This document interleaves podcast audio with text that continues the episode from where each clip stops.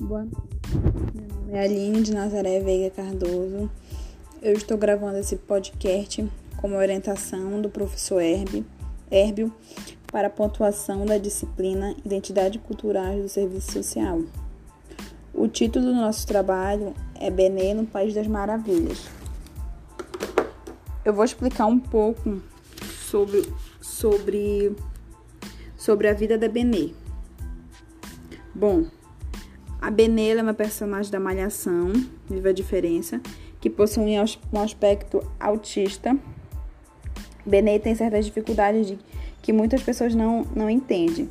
Benê tem dificuldade de fazer amigos e não consegue abraçar pessoas, não consegue ficar em um local com muito barulho e com muitas pessoas. Para ela, tudo isso é perturbador. Com tudo isso, Benê acaba sofrendo bullying na escola e, e, e acaba sofrendo bullying pelo seu próprio pai, que o chama de estranha, anormal.